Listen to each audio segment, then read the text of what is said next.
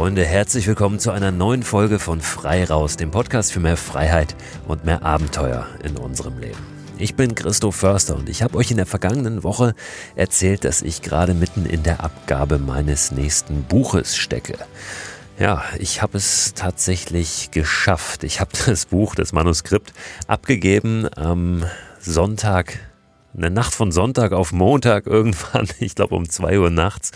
Es geht natürlich jetzt noch ein paar Mal hin und her, da werden noch Korrekturen kommen, da werde ich dann noch ein paar Änderungen vornehmen, aber ja, ich bin sehr, sehr glücklich, dass ich das jetzt abgegeben habe. Es wird ein tolles Buch, es wird ja ein Mikroabenteuer-Jahreszeitenbuch, wo es darum geht, eben auch im, im Herbst, im Winter, im Frühjahr, ähm, ja, die die Motivation zu haben, vor allen Dingen auch da rauszugehen. Wir wissen ja alle, dass jede Minute, jede Stunde da draußen eine gute Minute beziehungsweise Stunde ist. Aber trotzdem fällt es uns natürlich gerade in diesen Jahreszeiten, in denen die ein bisschen ungemütlicher daherkommen, etwas schwerer, diese Lust dann auch wirklich in konkrete Touren, konkrete Abenteuer, konkrete Handlungen umzusetzen. Ich bin also grundsätzlich recht beschwingt, in diesem Moment aber doch ein bisschen müde, denn ich habe die Nacht heute draußen verbracht. Ich war ja, ich war in der Hängematte heute Nacht und davon erzähle ich euch gleich noch ein bisschen was, will natürlich aber erstmal sagen, worum es heute überhaupt geht. Ich habe auch heute wieder einen Gesprächspartner beziehungsweise eine Gesprächspartnerin. Ich spreche heute mit der wunderbaren Autorin Annika Landsteiner. Annika hat sich für ein Jahr verschiedene persönliche Herausforderungen gesucht und sich diesen Herausforderungen gestellt. Über diese Herausforderungen, über dieses Jahr, über ihre Erlebnisse sprechen wir. Wir sprechen aber auch darüber, wie sie überhaupt darauf kam, jetzt doch mal ja, so ein paar Dinge anzupacken in ihrem Leben. Ich freue mich total, dieses Gespräch heute mit euch teilen zu können, weil da auf eine ganz besondere Art und Weise Inspiration drin steckt. Aber vorab nochmal zu meiner Nacht in der Hängematte heute. Ich habe mich gestern Nachmittag getroffen mit einem Redakteur und einem Kameramann vom NDR. Die arbeiten für die Sendung Das. Und die wollten gerne ein Mikroabenteuer mit mir erleben. Und da habe ich gesagt, komm, das machen wir, aber wir machen das mal nach meinen Regeln. Bring mal zwei Würfel mit und einen Würfelbecher. Wir treffen uns am Hamburger Hauptbahnhof. Oh, einen Rucksack solltet ihr mitnehmen und einen Schlafsack und vernünftige Schuhe zum Laufen. Das haben wir dann gemacht gestern Nachmittag um vier und dann haben wir einfach mal gewürfelt, wo es hingehen soll. Der erste Wurf mit zwei Würfeln, weil der Hamburger Hauptbahnhof relativ viele Gleise hat. Da haben wir eine sieben erwürfelt. Das heißt, der nächste Zug, der von Gleis sieben fuhr, das war unserer. So haben wir uns das überlegt. Und mit dem zweiten Würfel haben wir die Anzahl der Haltestellen gewürfelt, die wir fahren. Das war dann eine 4. Ja, also mit dem zweiten Wurf, da haben wir dann nur noch einen Würfel genommen, weil wir dann doch nicht irgendwo äh, am Ende 14, nee, 14 wäre ja gar nicht gegangen. 12 wäre dann die maximale Anzahl gewesen der Haltestellen. Aber 12 Haltestellen wären auch ganz schön weit gewesen, schon, selbst mit dem Regionalexpress. Deswegen haben wir gedacht, äh, zweiter Wurf nur mit einem Würfel. Also Gleis 7 und dann vier Haltestellen.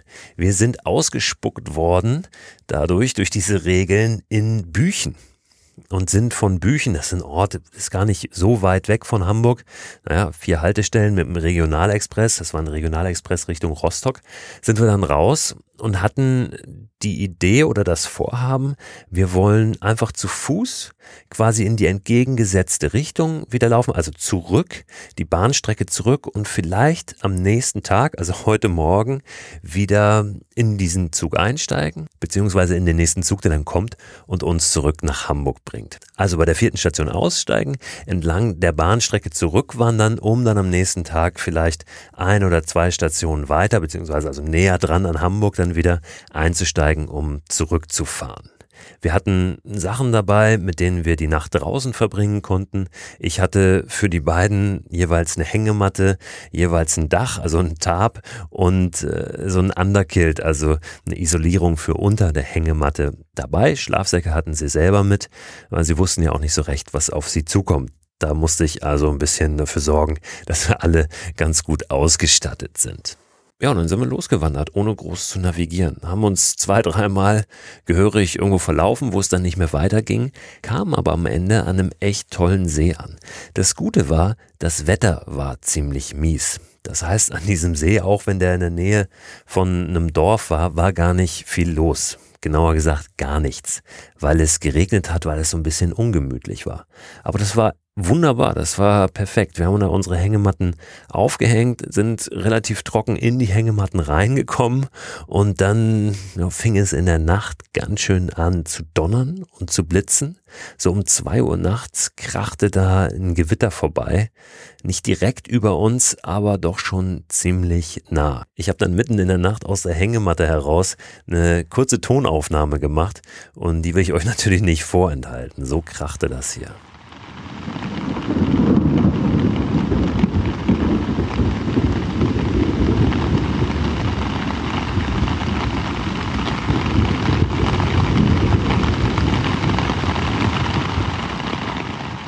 Ja, das war ein schönes Schauspiel. Vor allen Dingen natürlich dann auch noch die Blitze dazu. Wir sind aber trocken geblieben, hatten eine gute Nacht und sind heute Morgen auch gut in den Zug wiedergekommen. Es war dann eine Station, die wir geschafft hatten zu Fuß. Also es waren drei Stationen dann noch zurück heute Morgen nach Hamburg, was super schnell ging mit dem Regionalexpress. Und wir waren um neun Uhr heute Morgen wieder am Hamburger Hauptbahnhof. Im Prinzip also ein richtig schönes 5 to 9 Adventure, wobei es natürlich genau genommen ein 4 to 9 Adventure war, weil wir schon um 4 Uhr am Nachmittag aufgebrochen sind. Das war gut, auch wenn ich jetzt, wie gesagt, ein bisschen müde bin, weil ich die Nacht dann doch nicht so tief geschlafen habe. Aber es war, war einfach schön, mal wieder rauszukommen, gerade nachdem ich jetzt einfach in der letzten Zeit auch viel gesessen habe, viel am Bildschirm gearbeitet habe und ja, das vermisst habe, das Draußensein. Und es ist wirklich so, es ist ja kein großer Aufwand. Wir sind nachmittags um vier gestartet und waren morgens um neun zurück und haben dazwischen so viele schöne Sachen erlebt, ähm, so viel gesehen und ähm, heute Morgen sogar noch im See gewesen bei strömendem Regen. Das Wasser, die Wassertemperaturen sind ja momentan noch relativ hoch, weil das Wasser natürlich noch aufgewärmt ist vom Sommer. Und dann kann es schon mal sein morgens, dass das Wasser wärmer ist als die Lufttemperatur. Und das ist ein richtig, richtig schönes Gefühl, wenn man sich dann erstmal überwunden hat und die Regenjacke ausgezogen hat, während es noch strömend regnet. Ich lasse euch im Newsletter, den es zu diesem Podcast gibt, wissen, wenn es einen Sendetermin gibt, beziehungsweise sobald dieser kleine Film dann online verfügbar ist in der Mediathek des NDR. Dieser Newsletter kommt immer freitags, immer einmal pro Woche und abonnieren könnt ihr den unter christoförster.com slash frei raus. So, und jetzt springen wir mal in das Gespräch mit Annika. Annika hat ein ganz tolles Buch geschrieben, das heißt Leben wird aus Mut gemacht. Dieses Buch beginnt mit einer Begegnung. Und zwar hat Annika eine ältere Dame, eine 84-jährige Frau getroffen, die ihr Leben ganz schön auf den Kopf gestellt hat, obwohl sie das gar nicht beabsichtigt hat. Wer das war und was da passiert ist, das kann Annika uns aber am besten selbst erzählen. Ja, das war Emma, die damals 84 war, damals, jetzt ist sie 86 und die hatte ein Foto von mir in der Regionalzeitung gesehen. Das Foto hatte eine Lesung von mir angekündigt, äh, damals von meinem ersten Buch. Und Emma ist eine Person, die zu dem Zeitpunkt jemanden gesucht hat, der Lust hätte, ihre Geschichte aufzuschreiben, denn sie hat ihre spannende und auch sehr, sehr tragische und sehr abenteuerliche Dinge erlebt, wie man sich vielleicht vorstellen kann bei einer heute 84-Jährigen, und hat mich dann einfach angerufen und hat mir so ein bisschen was erzählt und ich fand das, das war wie aus dem Hollywood-Film, dass da jemand anruft und sagt, ich suche jemanden, der meine Geschichte erzählt, ich habe das Gefühl, sie sind die Richtige. Das sind so Geschichten, die man eigentlich gar nicht so glaubt, wenn man sie nicht selbst erlebt. Und da hatte sie mich eigentlich schon. Und dann ist eigentlich zwischen uns erstmal so eine Freundschaft entstanden. Und ich habe dann über die Monate hinweg habe ich ihr auch gesagt, dass ich keine Biografien schreibe, dass ich mir nicht so sicher bin, was wir da jetzt wirklich draus machen können, ob ich wirklich die Richtige bin, die ihre Geschichte mal niederschreibt. Und bin dann aber auch so von ihr inspiriert worden, mal wieder so, ja, bei mir mal so zu schauen, was ich eigentlich erreicht habe im Leben, was ich erleben möchte, ob da noch Abenteuer ausstehen und vor allem so in dem Hinblick, Herausforderungen. Also weniger dieses Bucketlist-Abenteuer, sondern welchen Herausforderungen möchte ich mich eigentlich mal stellen, weil Emma sich so vielen hat stellen müssen auch. Und dann habe ich sie gefragt, ob sie Lust hätte, mich so bei diesen Abenteuern zu begleiten, indem wir uns einfach austauschen, weiterhin Briefe schreiben. Wir haben uns auch getroffen. Und sollte ich mal was darüber schreiben, dass ich ihre Geschichte damit einfließen lasse und auch unseren Briefkontakt und alles, was sie so über ihre und auch meine Generation sozusagen hat. Und so ist dann ganz langsam ein gemeinsames Buch tatsächlich entstanden. Da muss ich nur einmal nachhaken. Du hast gesagt, die Emma hat mit 84 Jahren den Eindruck gehabt, nachdem sie ein Foto von dir in der Zeitung gesehen hat, dass du die Richtige bist, um ihr Buch zu schreiben. Wie kam sie da drauf? Hat sie dir das mal erzählt? Ja, das sie ist einfach eine, also zum einen aufgrund ihres Alters ist sie so jemand, der gar nichts anbrennen lässt. Und sie ist einfach so nach dem Bauchgefühl gegangen. Sie hat tatsächlich, muss dazu auch sagen, es war ein riesiges Bild. Also es war nicht irgendwie so ein Clipping, sondern eine ganz große Porträtaufnahme von mir. Und sie meinte einfach, ihr Bauchgefühl hätte gesagt, die Person, diese Frau kannst du mal anrufen, egal was dann bei rauskommt, aber da habe ich ein gutes Gefühl. Und ich weiß nicht, ob sie das Gefühl noch immer hat, zumindest bezüglich unserem, unserem gemeinsamen Buch, aber wir sind nach wie vor befreundet und ich glaube, sie hat in dem Moment einfach gespürt, dass das bei uns einfach was ist, was ich dann auch sehr schnell gespürt habe, wie man das ja auch bei Menschen oft hat, die man, die man einfach sieht und das Gefühl hat, man möchte die kennenlernen oder die haben eine tolle Ausstrahlung oder wie auch immer. Und das, was sie bei mir gespürt hat, hat habe ich dann auch ganz schnell bei ihr gespürt und ich glaube, da waren wir einfach äh, mit unserem Bauchgefühl so ganz richtig gelegen. Hast du da ein Beispiel für die Abenteuer ihres Lebens, weil du jetzt gesagt hast, dass sie ganz, ganz viel angepackt hat? Was war das zum Beispiel? Auch wenn es wahrscheinlich schwer ist, das jetzt in der Kürze so wiederzugeben, aber dass wir mal ein bisschen ein Gefühl dafür kriegen. Also ohne zu viel zu spoilern, ist sie in wahnsinnig schlechten familiären Situationen äh, geboren worden, aufgewachsen, dann ja auch im Krieg groß geworden und hat wirklich sich hochgearbeitet sozusagen, äh, auch so, schon zu Schulzeiten, hat sich immer darum bemüht, dass sie gefördert wird, dass sie gesehen wird und hat beispielsweise mit 18 Jahren äh, alleine eine Schokoladenfabrik geleitet. Aus der Not heraus ist sie sozusagen eingesprungen. Sie war damals schon die, die nächste mit der meisten, äh, mit der meisten Verantwortung und hat dann tatsächlich mit 18 Jahren eine Schokoladenfabrik geleitet. Wow. Was hast du mit 18 gemacht? Also ich bin mit 18 noch zur Schule gegangen. Ich habe mit 19 meine Schule beendet und da war noch nicht viel mit Fabrikleiten oder so. Ja, genau so war es bei mir auch. Ich habe auch mit 19 mein Abi gemacht und deswegen gibt es auch ein Kapitel im Buch. Ich nenne das, das ist eher so das passive Kapitel, weil in den anderen tue ich tatsächlich aktiv etwas und in diesem passiven da schaue ich ihr zurück auf mein 18. Lebensjahr, weil ich ihre Geschichte, ihr 18. Lebensjahr unbedingt erzählen wollte, weil da bei ihr so viel passiert ist. Und bei mir ist da sehr viel innerlich passiert, wie es auch in Schulzeiten der Fall ist. Aber äußerlich, also ich habe keine Fabrik in irgendeiner Form geleitet. Ja, unser 18-jähriges Ich, das ist wirklich ganz spannend, da mal drauf zu schauen. Das ist nun eins der Abenteuer, beziehungsweise eine der Herausforderungen, die du dir gesucht hast für dieses Jahr, was dann vor dir lag. Welche waren das noch? Es waren insgesamt ja sieben Stück, sieben Herausforderungen oder sieben Abenteuer. Das heißt, es fehlen uns noch sechs. Welche waren das? Jetzt bin ich mal gespannt. Ich habe nämlich bei, bei dieser Aufzählung immer irgendeinen Blackout und vergesse ein Kapitel. Das erste Kapitel ist, da habe ich mich auf äh, Ahnensuche sozusagen begeben, weil meine Familie keinen äh, großartigen Stammbaum hat, keine wirklichen Dokumente. Und da habe ich dann geforscht äh, und bin tatsächlich auch in Tschechien gelandet und habe dann letztendlich mit einem Ahnenforscher auch gemeinsam meinen Stammbaum geschrieben. Mhm. Das ist das erste. Das zweite Kapitel, da habe ich das nennt sich Schweigen lernen im Ashram und da habe ich acht Tage in einem Ashram verbracht in Indien und habe meditiert und acht Tage lang geschwiegen, weil ich einfach mal wissen wollte, wie man das lernt und wie das dann auch tatsächlich so ist.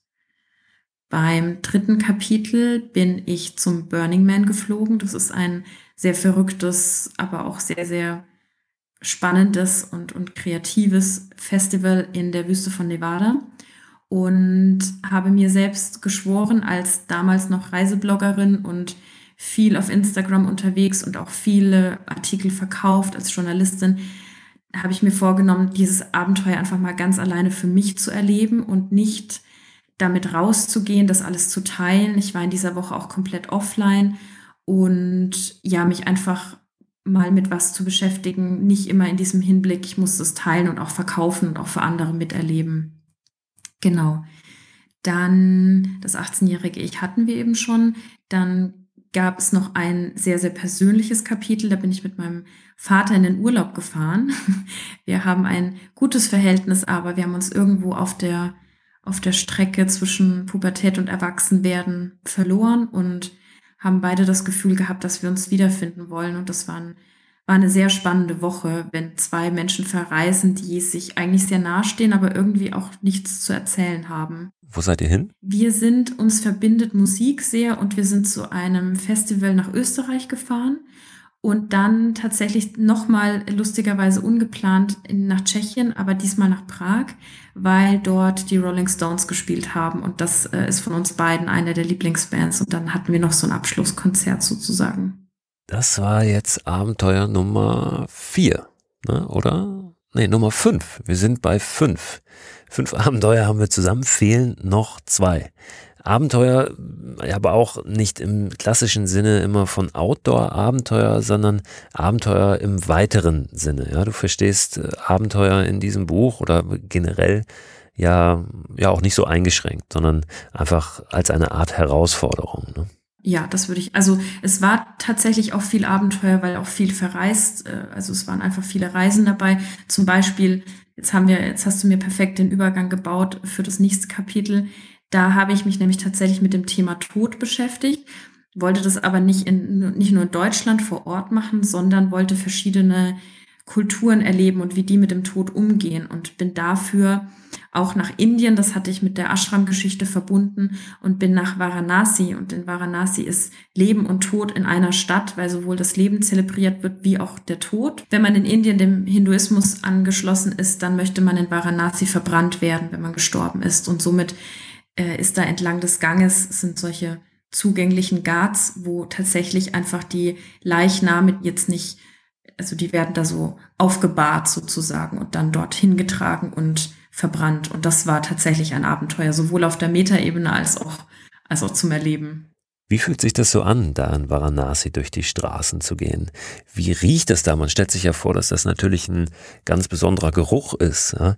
Wie, ja, wie ist das? Kannst du uns da mal hin entführen, uns mal mitnehmen durch die Straßen? Das war absolut irre. Also gerochen habe ich tatsächlich, weil mich das so viele fragen, nichts. Da hatte ich auch so ein bisschen Angst davor. Das war zu meinem Zeitpunkt aber nicht der Fall. Also ich habe jetzt keinen verbrannten Leichnam gerochen an sich, aber man hat tatsächlich in dieser Stadt immer Asche auf sich und auf der Kleidung. Und also wenn man nach Hause kommt, dann riecht man das. Man riecht, wie wenn man am Lagerfeuer saß und man hat die Asche auch in den Haaren, weil auch einfach sehr, sehr viel an sich überall Lagerfeuer sind und Dinge verbrannt werden und äh, ja, das so über der ganzen Stadt liegt.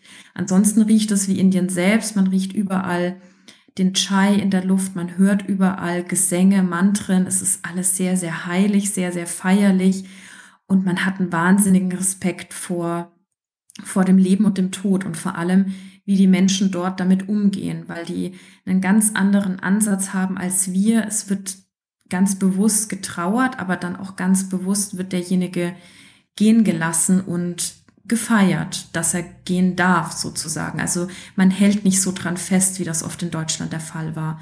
Und da ich eine sehr persönliche Geschichte mit dem Tod habe, war mir das eben sehr wichtig, dass ich einfach auch mal andere, andere Kulturen da begleite, wie die damit umgehen und da mal so ein bisschen, ja, sich so öffnen, dass man einfach auch anders mit dem Tod umgehen kann. Das war sehr spannend.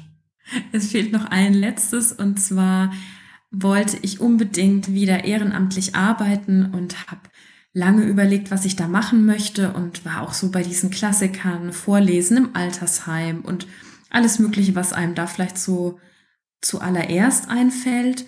Und dann bin ich aber auf einen Artikel gestoßen von einer Frau, die eine Brieffreundschaft hat mit einem Menschen, der zum Tode verurteilt ist in den USA und bin auf eine Hilfsorganisation in der Schweiz gestoßen, die heißt Livespark und die setzt sich gemeinsam mit Amnesty International weltweit gegen die Todesstrafe ein, beziehungsweise für die Abschaffung der Todesstrafe.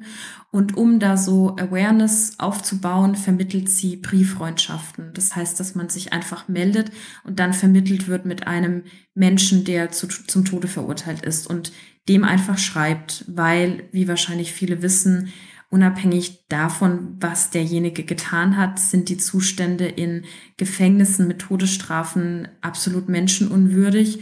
Und da gilt es einfach, ja, ähm, ein Bewusstsein reinzubringen. Und das hat mich sehr angesprochen, weil ich das spannend finde, in dem Bereich ehrenamtlich zu arbeiten.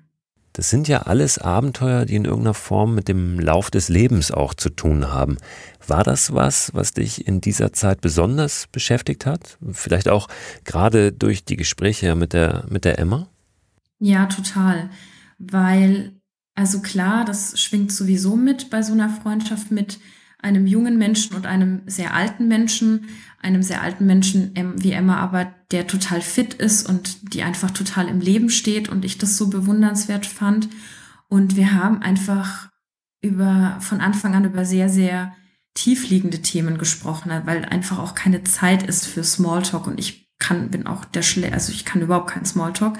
Und ich habe immer wieder im Laufe dieser Zusammenstellung von meinen ich nenne es lieber Herausforderungen als Wünsche, habe ich einfach immer wieder versucht zu schauen, wie kommen wir noch eine Tiefe, äh, wie kommen wir noch eine Ebene tiefer, weil mich einfach oberflächliches Blabla nicht interessiert. Ich hatte auch keine Lust, ein Kapitel über Fallschirmspringen zu machen. Das ist auch eine Herausforderung. Das ist auch vollkommen fein, wenn das jemand machen möchte. Aber mich interessiert es nicht. Und da war es mir einfach wichtig, wirklich verschiedene Ebenen drin zu haben und auch eine ganz große Vielfalt, dass wirklich jeder Leser, jede Leserin zumindest ein oder zwei Kapitel findet, die mit ihnen so in Resonanz gehen, weil wir sind ja auch alle total unterschiedlich, stehen an unterschiedlichen Plätzen im Leben und haben auch unterschiedliche Herausforderungen. Wie viel hat Emma denn von der Welt gesehen? Weißt du das?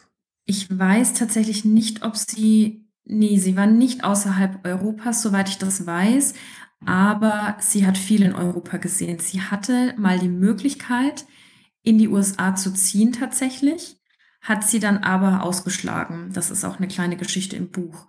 Aber sie ist in Europa recht viel rumgekommen, hatte aber auch gleichzeitig, dadurch, dass sie sich dann auch früh selbstständig gemacht hat, ihren Mann kennengelernt hat und viel in Deutschland auch umgezogen ist, glaube ich, hatte sie immer dann doch wieder zu viel zu tun, um auf Reisen zu gehen. Kennst du so Leute, denen dann immer so das Leben dazwischen kommt, weil sie einfach so viel herumwerkeln? Klar, dass immer was dazwischen kommt, ist meiner Ansicht nach aber auch so ein bisschen ein Problem unserer Generation, ne? dass wir immer äh, denken, wir können jetzt noch nicht, weil die Karriere muss stimmen, die Vita muss stimmen, ähm, wir, das, das Hamsterrad muss laufen, der Schornstein muss rauchen, es muss immer weitergehen und ja, wir nehmen uns dann oft gar nicht die Zeit, um auch unsere Träume zu verwirklichen. Na, ich frage das aber auch deshalb, weil ich das zum Beispiel von, von meiner Mutter kenne, die nicht viel gesehen hat von der Welt, die kaum gereist ist und ich manchmal fast so ein, so ein bisschen ein schlechtes Gewissen habe. Geht dir das auch so? Ja, total. Vor allem kenne ich auch das Gefühl, wenn man jetzt äh, auf die aktuellen Zeiten schaut und ich habe jetzt zum Beispiel die Möglichkeit, du ja auch mit, mit Mikroabenteuern, dass wir einfach auch sagen können, wir haben viel gesehen und wir können das jetzt zurückschrauben. Aber ich finde es halt auch schwierig, zum Beispiel den, Gesell den, den Generationen, die jetzt nachkommen, das zu untersagen oder da dann mit, mit Flugscham zu kommen oder wie auch immer, weil wir haben uns ja auch rausgenommen, die Welt zu sehen. Und ich finde das sehr, sehr spannend und, und wirklich auch einen Zwiespalt und man muss immer wieder abwägen, von wegen, kann dieses Abenteuer nicht auch vor der Haustür stattfinden oder muss es jetzt mal wieder in die Ferne gehen? Wie tust du das oder wie kam bei dir dieses Umdenken? Weil du ja auch ganz lange als, als Reisebloggerin, als Journalistin auch aus der Ferne berichtet hast, viel Reisen gemacht hast, aber dann irgendwann ja nicht mehr. Ja, ich habe, ich bin einfach privat sehr, sehr stark in die Nachhaltigkeit gerutscht, sozusagen. Also ich habe, ich ernähre mich seit zehn Jahren vegetarisch und dann kam ja hier auch so in Deutschland in den letzten Jahren das auf mit Zero Waste und Zero Waste kochen und nachhaltig einkaufen. Dann kam Fair Fashion und das war alles plötzlich da und ich habe mich irre dafür interessiert und bin aber trotzdem so munter umhergeflogen und hier mal eine Pressereise für fünf Tage und da mal eine für zwei und habe dann einfach gemerkt, dass das einfach nicht zusammengeht und habe dann für mich entschieden, dass ich persönlich halte jetzt nicht viel von Flugscham an sich, aber ich finde einfach, dass wir uns neu strukturieren müssen, dass wir den Tourismus neu neu sehen müssen und neu aufbauen müssen auch. Das geht natürlich nicht von heute auf morgen und habe dann für mich einfach entschieden, dass wenn es in die Ferne geht, dann länger und auch indem ich den Flug ausgleiche, das ist natürlich keine Lösung, aber zumindest etwas und weniger fliege und einfach auch viel, viel mehr in Europa unterwegs bin mit dem Zug.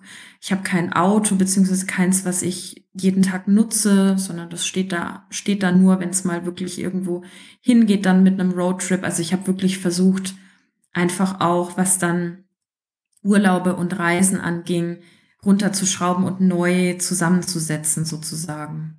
Bist du eher in der Natur unterwegs oder machst du eigentlich lieber Städtetrips und Roadtrips zum Beispiel, wobei sich ein Roadtrip und die Natur natürlich nicht ausschließen?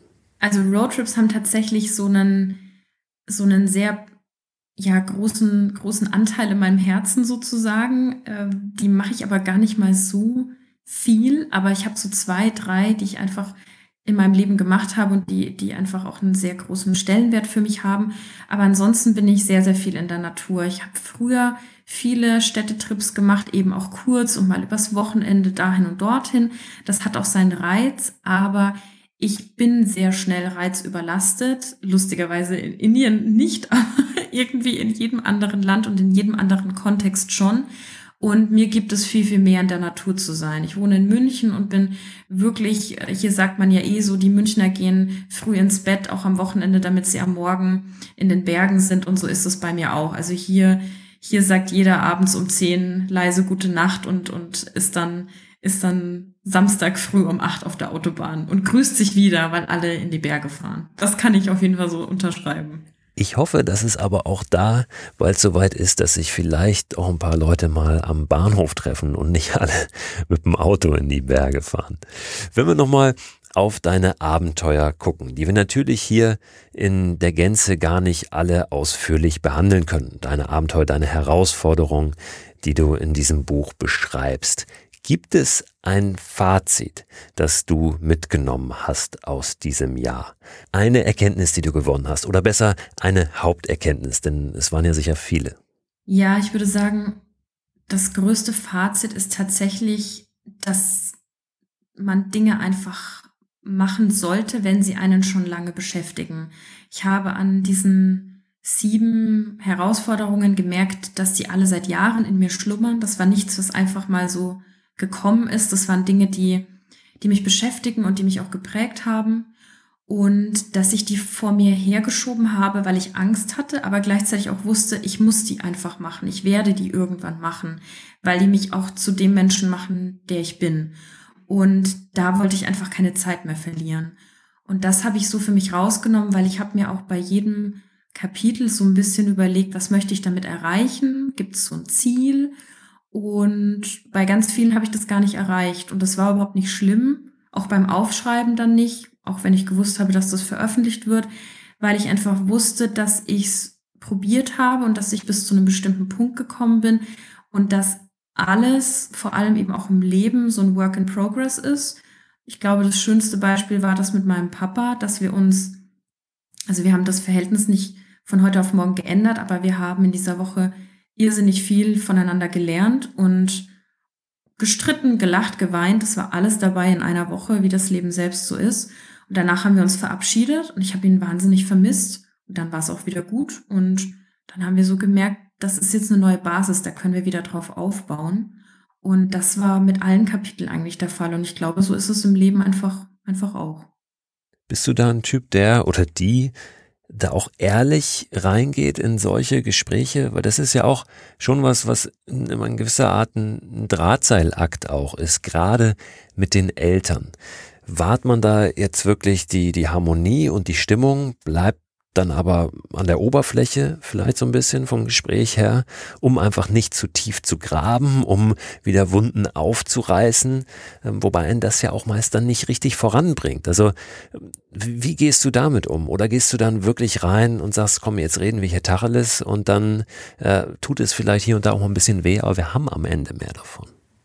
Hm, das ist eine spannende Frage. Also ich bin schon eher der Typ, der zur Ehrlichkeit neigt und ich drücke auch ganz gerne mal so den ein oder anderen Knopf, um da mal was in Gang zu bringen. Ja, also natürlich bei so, bei so Familienfeiern oder an Weihnachten oder so, da hält man sich natürlich zurück und versucht auch irgendwie die Harmonie zu wahren. Das ist ja auch jetzt nicht immer wahnsinnig schwer. Es gibt ja auch total schöne Zeiten. Aber in diesem Urlaub habe ich das schon, also da waren wir schon sehr, sehr ehrlich zueinander. So wie wahrscheinlich noch nie. Ich glaube, das Ehrlichste, was ich auch tatsächlich dann gemacht habe, war, ich habe ihm ja natürlich das Kapitel vor, vor dem Abschicken zum Verlag äh, geschickt, zur Freigabe auch. Wusste auch, dass wenn er sagt, nee, das geht nicht, dann ist das gestorben, dann werde ich das so nicht veröffentlichen. Und in diesem Kapitel ist ein sehr persönliches Resümee drin. Es sind viele Sachen drin, die wir gemeinsam uns erarbeitet haben. Es ist eine Charakterisierung von ihm drin und von mir. Und das habe ich so geschrieben, wie ich das empfinde und ihm auch so ehrlich zum Lesen gegeben. Und das hat uns wahnsinnig viel gebracht, ja. Letztlich ist das ja auch das, worum es bei einem Abenteuer geht. Ne? So die, die gewohnten Wege, die gewohnten Muster auch zu verlassen und das auch zu akzeptieren, dass es möglicherweise wehtun kann, da wo ich hingehe, da wo mich dieser neue Weg hinführt. Aber am Ende, ja, gehe ich da dann doch äh, gestärkt raus oder vielleicht braucht es eine Zeit lang, dass ich zurückblicken kann auf diesen Moment oder auf diesen, diesen Schritt, auf dieses Abenteuer, aber dann eben ja mit einem guten Gefühl, wobei es vielleicht in dem Moment selbst gar nicht immer so ein, so ein super Gefühl ist. Und das ist ja schon was, was auch ein Abenteuer ausmacht. Absolut, da hast du vollkommen recht. Das ist ja auch, wenn man jetzt so das Bild nimmt von sich auf dem Pfad bewegen, der schon ausgetrampelt ist und spannend wird's dann, wenn man vielleicht drei Schritte nach links geht und schaut, was es da zu erleben gibt. Das ist ja genau das Gleiche. Ich würde gerne nochmal auf Emma zurückkommen. Glaubst du, dass sie heute glücklich ist? Das ist jetzt sicher nicht eine schwere Frage. Wäre schon eine schwere, wenn ich sie ihr direkt stellen würde und stelle ich sie auch noch dir. Aber was ist so dein, dein Gefühl? Ich finde es immer ganz interessant. Natürlich auch, gerade wenn man über ältere Menschen spricht oder mit älteren Menschen spricht, die logischerweise mehr Lebenserfahrung haben und auch ja, in gewisser Weise auch eine Weisheit sicher im Alter und vielleicht ein bisschen besser auch beurteilen können, was ist eigentlich Glück? Was bedeutet das? Also zu 100 Prozent, zu 100 Prozent weiß ich es nicht. Ich würde einfach mal, wenn ich jetzt für Sie sprechen darf, würde ich nicht sagen, dass sie glücklich mit ihrem Leben ist. Dafür hat sie viel zu viele tragische Dinge erlebt. Aber ich weiß, dass sie sehr, sehr viele schöne Momente hat, die sie auch jetzt als Witwe und sie hat auch einen erwachsenen Sohn natürlich, der, der aber auch nicht in der Nähe wohnt und dadurch ist sie jetzt viel alleine. Ich weiß aber, dass ihr das nichts ausmacht, weil sie sagt, dass sie jetzt auch mal Zeit hat, durchzuatmen. Sie hat ihr ganzes Leben keine Zeit gehabt zu atmen, weil sie immer ums Überleben kämpfen musste. Und ihr Mann hat früher so Fotoalben irre schön aufbereitet mit wunderschöner Schrift und Zeichnungen und so Bildunterschriften und kleinen Texten. Und ich weiß, dass sie, dass sie diese Fotoalben ganz oft rauskramt und durchschaut und da stecken für sie sehr, sehr viele schöne Momente drin, die natürlich auch zu ihrem Leben gehören. Wenn wir mal einen Ausblick wagen, ohne jetzt zu pathetisch werden zu wollen, wie stellst du dir das vor, wenn du mal in so einem Alter bist? In was für Büchern möchtest du dann blättern, beziehungsweise welche Bilder möchtest du dir ansehen, wenn du die alten Fotoalben blätterst? Vorausgesetzt, es gibt dann noch Fotoalben. Ja, gute Frage, wie ich da sitzen werde. Ich hoffe, glaube, wünsche, dass meine Generation ein bisschen gesünder altern darf, weil wir einfach nicht äh, die, die, die Kriegsnachzeiten mit aufbauen mussten, wie Emma das tat. Ähm, ich hoffe einfach, dass wir ein bisschen gesünder alt werden dürfen, weil wir auch mehr Zeit haben und mehr Werkzeuge, um auf uns acht zu geben. Also alleine schon, ja, auch einfach dieses Wissen, auch was du ja auch hast, das rausgehen und einfach machen und mal in die Natur gehen, mal Zeit für sich nehmen, das ist ja auch ein Privileg. Das hatten ja auch nicht alle Generationen. Und das haben auch von unserer Generation nicht alle Menschen. Und ich hoffe natürlich, dass, dass ich das, ich habe das und ich hoffe, dass ich das nicht verlieren werde, dass ich auch die Dankbarkeit dafür nicht verlieren werde und dass ich das bis ins hohe Alter nutzen werde, dass es mir einfach auch gut geht. Gibt es etwas, was du anderen zurufen möchtest, gerade auch mit Blick nochmal auf, auf diese Inspiration dazu, auf diesen Auslöser, jetzt wirklich mal auch persönliche Herausforderungen anzugehen und auch vielleicht auch erstmal zu hinterfragen, was sind die eigenen Wünsche und dann aber auch tatsächlich auch was anzupacken. Bei dir war es nun diese Begegnung mit Emma, die das ausgelöst hat. Würdest du sagen, pass auf, such dir so jemanden, such dir jemanden, der schon ein bisschen mehr Lebenserfahrung hat und geh mal mit dem ins Gespräch, tausch dich mit dem aus und möglicherweise wirst du auch inspiriert. Kann man sowas begünstigen, überhaupt so jemanden zu treffen? Und wenn wir so jemanden nicht treffen, wie können wir dennoch dahin kommen, dass wir, ja, dass wir einfach mal äh, uns auf den Hosenboden setzen und sagen, pass auf, jetzt, äh, jetzt ändern wir mal was. Jetzt, jetzt packen wir mal ein paar Dinge an.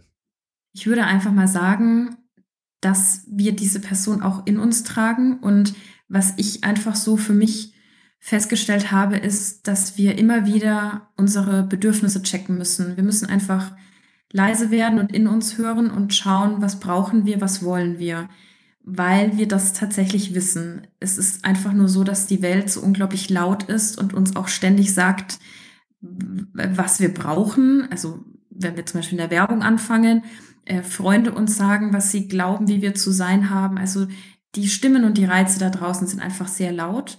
Und wir müssen einfach wieder lernen, unsere innere Stimme zu hören. Und dann kommt man da auch ran, dass man weiß, wo man hin möchte und was man will. Und ich habe vor einigen Jahren da war Emma noch gar nicht in meinem Leben, habe ich einen Satz geschrieben, der kam einfach so zu mir und den, den sage ich mittlerweile äh, eigentlich immer, wenn mich jemand fragt, welcher Satz so für mich mich so am meisten begleitet und der fasst es eigentlich zusammen und der Satz ist, wir wissen alle, was wir wollen, wir hadern nur mit dem Sollen. Und so handhabe ich das eigentlich seit einigen Jahren. Ja, und wenn wir das Ganze nochmal aus der Perspektive von Emma jetzt aus betrachten, Vielleicht auch der Aufruf, pass auf, wenn ihr da ein Bild seht von jemandem in der Zeitung oder irgendwo jemanden seht, wo ihr den Eindruck habt, Mensch, mit dem sollte ich mich mal unterhalten, das dann auch zu tun, ja? den Schritt zu gehen und äh, sich selber mal in mein Herz zu fassen und, und ja, dem, dem Bauchgefühl zu folgen, der Intuition. Ja, absolut. Tut es. Es ist nichts verloren. Annika, ganz herzlichen Dank für das Gespräch und einen lieben Gruß nach München. Danke dir, danke für die Einladung. Das war sehr schön. Mach's gut. Wenn du Lust hast, noch tiefer in die Geschichte von Annika und Emma einzusteigen, dann guck dir doch mal ihr Buch an. Leben wird aus Mut gemacht, wie eine 84-jährige Frau mich inspirierte, ein Jahr voller Herausforderungen zu leben. Von Annika Landsteiner. Ist jetzt schon ein Jahr her, dass das erschienen ist, aber ja, ich bin erst jetzt drüber gestolpert und wollte diese Geschichte, dieses Gespräch unbedingt mit euch teilen. Mehr über Annika erfahrt ihr unter annikalandsteiner.de. Annika, das ist ganz wichtig, schreibt man mit einem N in dem Fall. Ein Instagram-Account hat sie auch. Die Links packe ich wie immer alle in den Newsletter rein zu diesem Podcast, der morgen erscheint und den ihr abonnieren könnt unter christoförster.com slash frei raus. Was ich da auch reinpacke, ist ein Link zu Anna McNuff. Anna McNuff ist eine britische Abenteurerin, die ich euch einfach nochmal ans Herz legen möchte. Jetzt, von der gab es jetzt irgendwann in den letzten Tagen, ich weiß gar nicht wann genau das war, auch ein Spiegel Online-Artikel. Vielleicht ist der die eine oder andere von euch da auch drüber gestolpert schon. Und Anna McNuff ist eine ja, echt verrückte äh, britische Abenteurerin, verrückt im besten Sinne, sehr herzerfrischend, hat so verrückte Sachen gemacht, wie barfuß einmal komplett durch Großbritannien zu rennen oder sich von Social Media Followern dirigieren zu lassen, einmal quer durch Europa. Da packe ich euch in den Newsletter mal einen Link zu ihrer Website rein und einen Link zu einem Vortrag auf YouTube von ihr zu dieser Europatour, die auch echt ganz abgedreht ist. Ihr könnt aber natürlich auch einfach so mal nach ihr suchen. Anna McNuff. Anna in diesem Falle mit Doppel-N, nicht wie Annika mit einem N, sondern Anna mit Doppel-N und dann McNuff, M-C-N-U-F-F. Anna McNuff. Und jetzt wünsche ich euch ein gutes Sackenlassen dieser Folge. Würde mich freuen, wenn wir uns nächste Woche wiederhören. Hier an gleicher Stelle zu einer neuen Folge von Frei Raus, dem Podcast für mehr Freiheit und Abenteuer in unserem Leben. Mein Name ist Christoph Förster und ich wünsche dir eine gute Zeit bis dahin.